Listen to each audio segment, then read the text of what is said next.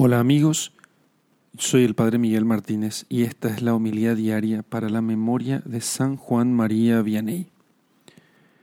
Lectura del Santo Evangelio según San Mateo, capítulo 9, versículo 35 al capítulo 10, versículo 1. En aquel tiempo, Jesús recorría todas las ciudades y las aldeas enseñando en sus sinagogas y proclamando la buena nueva del reino y sanando toda enfermedad y toda dolencia. Y viendo a la muchedumbre, tuvo compasión de ella, porque estaban como ovejas que no tienen pastor, esquilmadas y abatidas. Entonces dijo a sus discípulos, La mies es grande, mas los obreros son pocos. Rogad pues al dueño de la mies que envíe obreros a su mies. Y llamando a sus doce discípulos, les dio potestad de echar a los espíritus inmundos y de sanar toda enfermedad y toda dolencia. Palabra del Señor.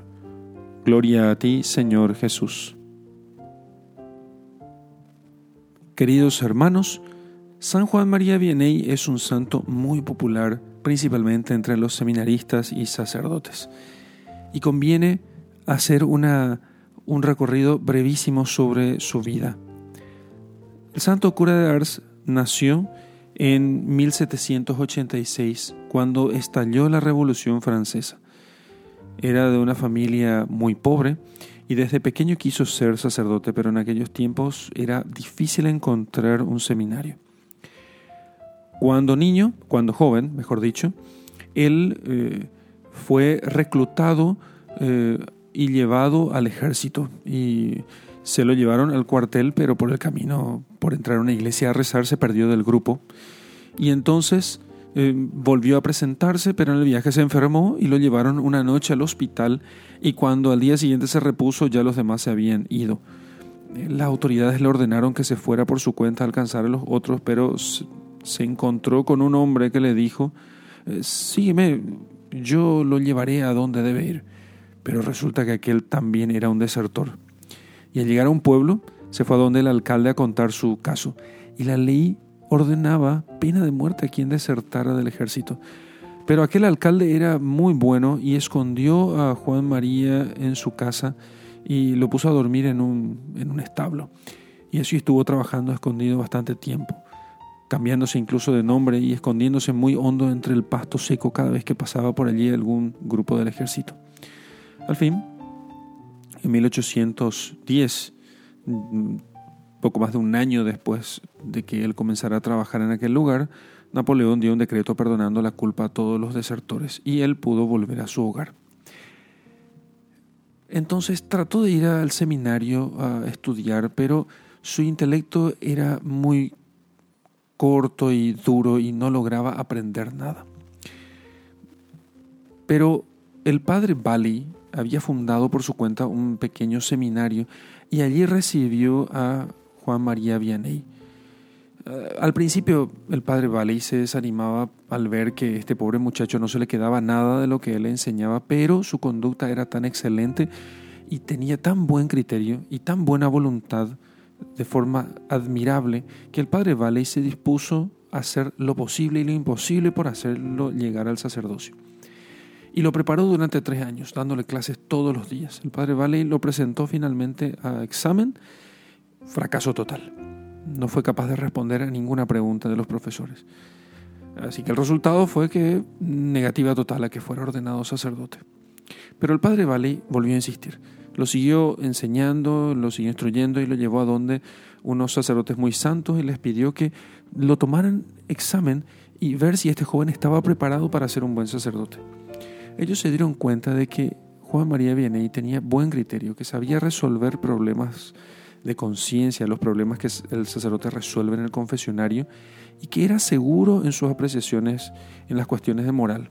Y entonces le recomendaron al obispo, diciéndole que aquel podría ser un buen sacerdote. El obispo preguntó, a ver, ¿el joven Vianney es de buena conducta? Y ellos respondieron, es excelente persona es un modelo de comportamiento. Es el seminarista menos sabio, pero es el más santo. Entonces dijo el obispo, pues si es así, que sea ordenado sacerdote, pues aunque le falte ciencia, con tal de que tenga santidad, Dios suplirá lo demás. Y fue ordenado sacerdote en 1815. Y fue enviado a un pueblito llamado Ars, que tenía 370 habitantes.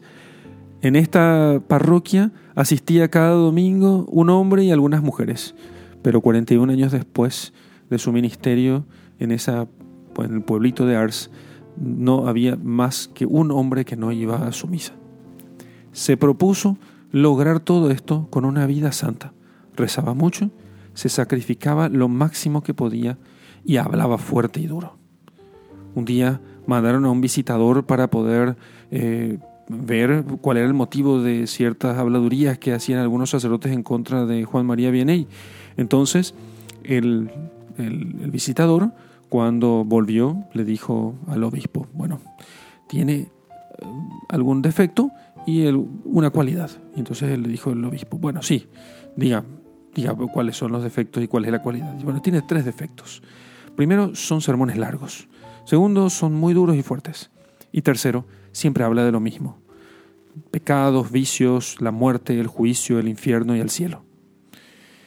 ¿Y cuál es la cualidad? preguntó el obispo. Bueno, sí tiene una cualidad, y es que los oyentes se conmueven, se convierten y empiezan una vida más santa de la que llevaban antes. Por esta última cualidad, respondió el obispo, se le pueden perdonar al párroco de Ars los otros tres defectos. Dedicaba horas larguísimas eh, al confesionario.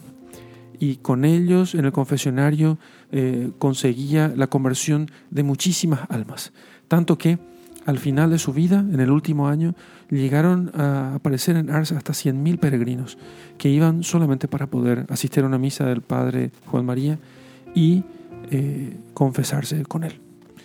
Pidamos al Señor que nos conceda muchos buenos y santos curapárrocos, que a ejemplo de San Juan María de Vianney, patrono de los párrocos y de todos los sacerdotes, sepan ofrecer sacrificios y oraciones por su rebaño y sepan dedicarle largas horas al confesionario para perdonar los pecados, para llevar las almas al cielo.